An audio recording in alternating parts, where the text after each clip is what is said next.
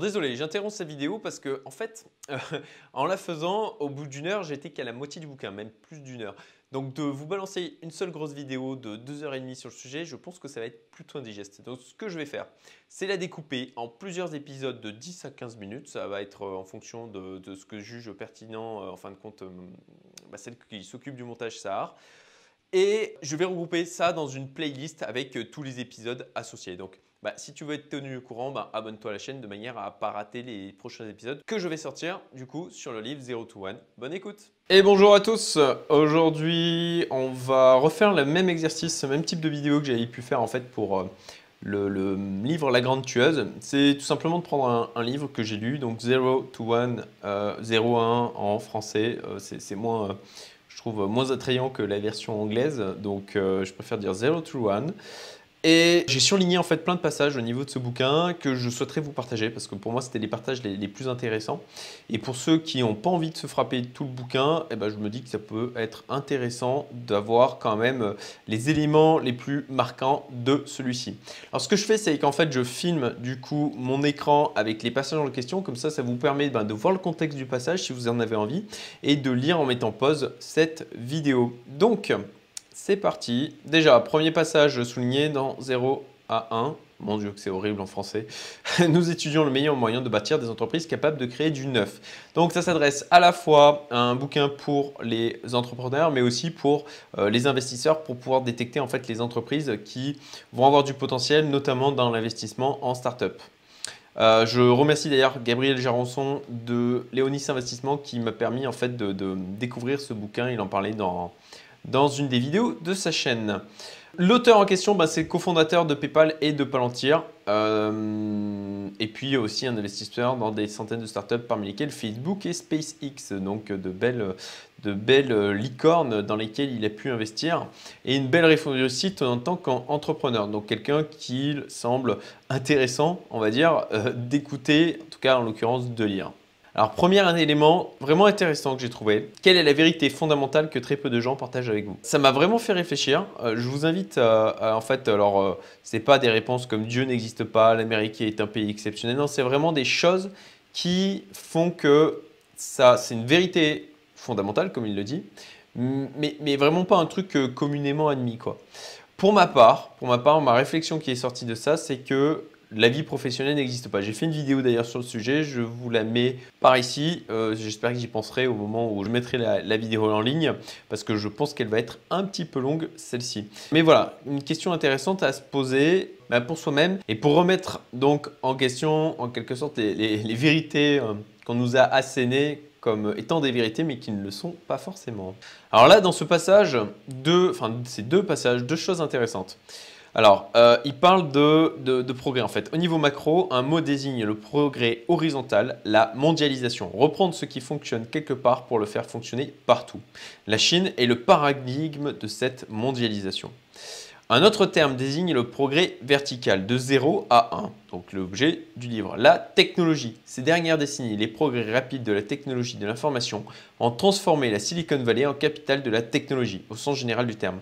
Mais rien n'impose que la technologie se limite aux ordinateurs. À proprement parler, elle englobe tout procédé qui se révèle supérieur ou inédit. Alors sur ces deux passages, je trouve ça intéressant parce que en clair, ça donne deux approches en termes d'entrepreneuriat. Soit bah, reprendre un système qui existe déjà ailleurs, euh, soit vraiment créer quelque chose de neuf. Et c'est plutôt l'objet du livre en question. Dans les structures les plus dysfonctionnelles, afficher le travail en cours devient une meilleure stratégie de progression de carrière que le travail effectivement accompli. Si c'est le cas dans votre entreprise, démissionnez au plus vite. J'ai beaucoup aimé ce passage parce que effectivement, je pense que c'est un truc que l'on vit euh, beaucoup aujourd'hui avec ce côté de brasser du vent. Quand on bosse, euh, voilà, on va plutôt chercher à remplir un, lot d'heures de travail que de vraiment faire du boulot qui va être utile pour l'activité de la boîte. C'est d'ailleurs aussi ce qui amène à un problème de sens, on va dire, dans beaucoup de grosses boîtes aujourd'hui, c'est de faire des choses euh, juste en fait pour justifier le fait qu'on soit là 35 euh, heures par semaine. Quoi. La première étape vers une pensée claire consiste à remettre en cause ce que nous croyons savoir du passé. Euh, même chose, euh, il résonne fortement en moi ce, passage. J'ai fait des vidéos où je parlais déjà ce genre de choses, hein, de remettre en cause ce que l'on croit étant des vérités et en, termes de créativité pour, pour un entrepreneur, je pense que c'est des choses fondamentales à intégrer dans sa manière de fonctionner. Ça me fait penser en fait aussi au, livre La semaine de 4 heures, où Tim Ferriss en fait il faisait cette chose pour en fait euh, euh, habituer son cerveau à fonctionner différemment et qui va certainement vous paraître extrêmement étrange, mais dont je me suis inspiré euh, de multiples fois à vrai dire. C'est tout simplement, eh ben, parfois il s'allongeait dans la rue, dans des lieux insolites, par terre, juste pour s'habituer à bah, en avoir rien à fiche de ce que les autres vont penser ou de la manière dont ils vont le regarder. Et aussi pour euh, s'habituer à, sortir de sa zone de confort, à faire des choses qui sont considérées comme euh, bizarres de la part des autres, mais qui euh, potentiellement vont nourrir en fait son esprit créatif. Je trouvais vraiment l'idée et l'approche intéressante et ça me fait penser à ça ce passage. Le mode d'action le plus à contre-courant de tous ne consiste pas à s'opposer à la foule, mais à penser par soi-même. Bon, vous aurez compris, hein, euh, ça c'est un passage qui, euh, même chose, euh, évoque la même chose que ce que j'ai évoqué juste avant. Créer de la valeur ne suffit pas, il faut aussi capter une partie de la valeur que vous créez. Alors ça, c'est vraiment intéressant parce que j'ai souvent vu des, startups ou des entrepreneurs qui lancent une idée en disant bah, après, on trouvera le moyen de le monétiser. C'est une erreur parce qu'effectivement, créer de la valeur, c'est une chose, mais il faut encore être en capacité de capter une partie de cette valeur pour pouvoir en fait ben, avoir son entreprise qui, qui puisse survivre, tout simplement. Donc il faut trouver le moyen de monétiser et de gagner de l'argent le plus vite possible. C'est encore une fois le nerf de la guerre. Vous ne pouvez pas euh, vous lancer dans un projet en vous disant bah, on verra bien euh, comment je ferai, je ferai pour, euh, pour gagner de l'argent par rapport à ça. Les antimonopoles professent le mensonge opposé, nous formant une catégorie à part. En fait, cette partie-là est particulièrement intéressante. Il explique en clair que les entreprises qui n'ont pas un monopole et sont noyées en fait dans, compte dans la masse de leurs concurrents, elles cherchent absolument un moyen de se différencier et de dire vraiment on est différent des autres. En fin de compte, on a un, espèce d'avantage, euh, un monopole dans notre secteur d'activité, en tout cas sur une niche, ils essayent vraiment de se différencier. À l'inverse, des boîtes comme des Apple, Google, qui ont en finalement des monopoles sur des, vraiment des, secteurs. Hein. Je pense notamment, euh, en ce moment, on, parle pas mal de, euh, des 30% que prend l'Apple Store euh, sur le travail des développeurs et avec le combat qu'il y a avec Epic autour de Fortnite. Et en fait, ce que passent les boîtes comme Google, passent leur temps à dire non, non, on est comme tous les autres en fait. On n'a absolument pas de monopole. On n'a pas le monopole de la publicité sur Internet. Eux, ils disent, en fait, ils passent leur temps à dire oh, regardez, on n'est qu'une boîte qui fait de la pub parmi toutes les autres globalement dans le monde. Ils essayent absolument de faire en sorte qu'on ne les considère pas comme possédant un monopole, puisque comme vous le savez, d'un point de vue euh, après euh, politique des États euh, et réaction des populations, ça peut poser problème. Alors là, ben, parfait en fait pour euh, illustrer ce que j'ai dit. Voilà, euh, déclaration de Eric Schmidt, président de Google. Nous sommes confrontés à un environnement extrêmement concurrentiel où les consommateurs disposent d'une multitude d'options pour accéder à l'information. Donc il essaye de faire en sorte de dire que non, non, on n'a aucun monopole sur les moteurs de recherche, absolument pas. En clair, ce que nous met l'auteur en, traduction, euh, c'est assez amusant. Google est un petit poisson dans un grand lac. Nous pourrions nous faire avaler tout entier d'un seul coup. Nous ne sommes pas le monopole que le gouvernement fédéral recherche. Ça me fait penser à, ce passage de, Star Wars. Euh, ce ne sont pas les droïdes que vous recherchez. Voilà, c'est un peu ça. Nous ne sommes pas le monopole que vous recherchez. Dans le monde des affaires, soit l'argent compte, soit l'argent compte par-dessus tout. Les monopolistes peuvent se permettre de penser à autre chose que de gagner de l'argent. Les antimonopolistes, non. Alors, je ne vais pas souligner la totalité, mais euh, voilà, je trouve ça assez intéressant puisque effectivement, bah, vous voyez, hein, Google, euh, il gagne, euh, ou Apple, ils gagnent tellement d'argent qu'ils peuvent se concentrer à aussi des projets qui n'ont pas forcément à vocation d'être rentables, soit tout de suite, soit d'être rentables en fin de compte tout court. Néanmoins, à travers cette phrase, il rappelle à quel point, en fin de compte, bah, le but premier d'une entreprise, bah, c'est quand même de gagner de l'argent.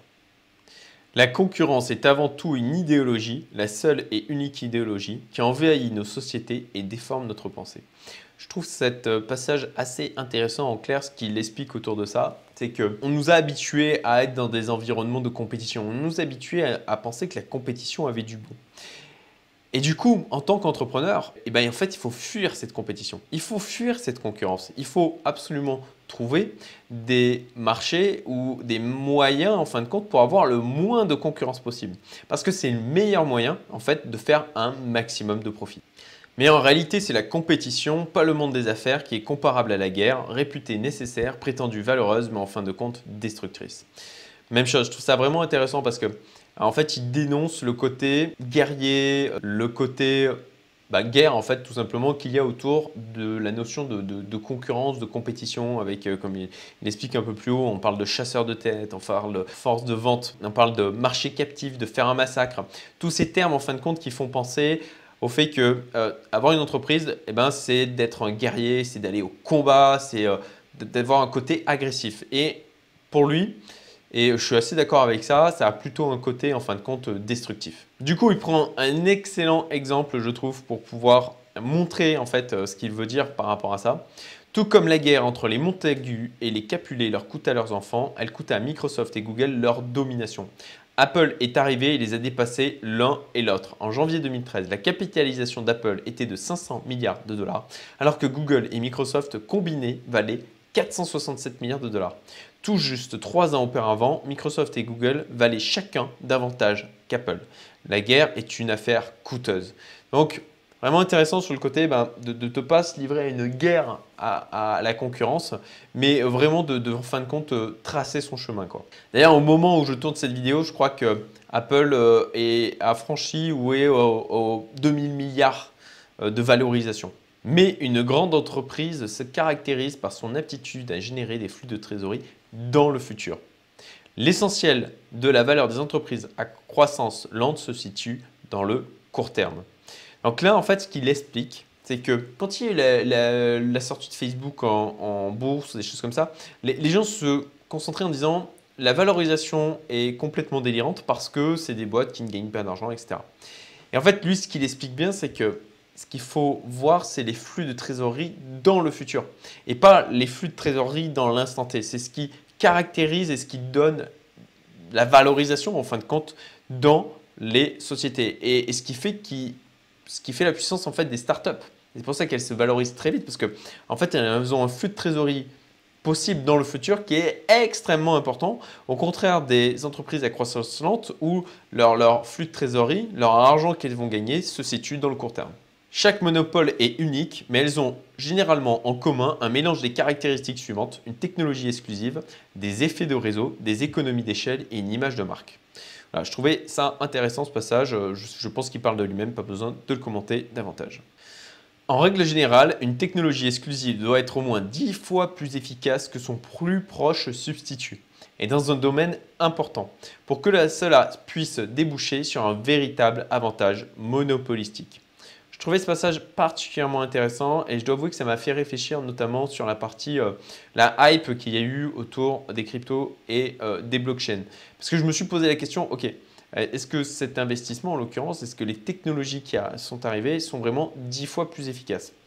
Par certains côtés oui et par certains côtés non pas encore. Je ne vais pas détailler le truc aujourd'hui.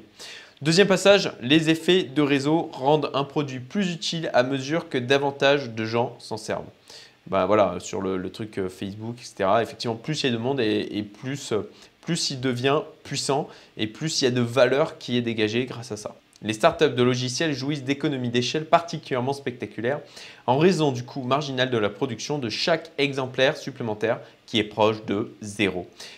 donc là, bah, effectivement, hein, c'est un truc qui est assez pertinent euh, dans le monde du digital. C'est tout l'intérêt, en fin de compte, des, la raison pour laquelle il y a beaucoup d'entreprises qui sont des startups qui sont dans le monde du digital, c'est qu'on a des coûts en fait euh, d'échelle. De, ce qu'on appelle la scalabilité, c'est qu'on crée un logiciel et ensuite, quand on ouvre l'accès à celui-là et que l'on le vend X fois, ben en fait, on aura des coûts fixes euh, et des, coûts variables qui vont peu ou très peu augmenter en fonction du nombre d'utilisateurs qu'il y a derrière. Ce qui permet donc euh, des gains qui sont extrêmement importants. Ensuite, il parle aussi de l'image de marque. La création d'une marque forte est un moyen puissant de revendiquer un monopole. Donc euh, là, il prend l'exemple effectivement Apple hein, qui a créé une marque extrêmement forte et qui euh, bah, lui permet en fait de ne pas... Il y en a plein hein, qui font des smartphones, mais il n'y a personne qui est Apple parce qu'ils ont créé une culture autour de leur marque qui est vraiment puissante. Et voilà, l'épisode d'aujourd'hui est terminé. Si tu veux avoir la suite, si l'épisode est sorti, ben, tu le trouveras ici. Et puis sinon, ben, euh, abonne-toi tout simplement à la playlist sur le bouquin 0 to 1 que tu trouveras par là. Très bonne journée, à bientôt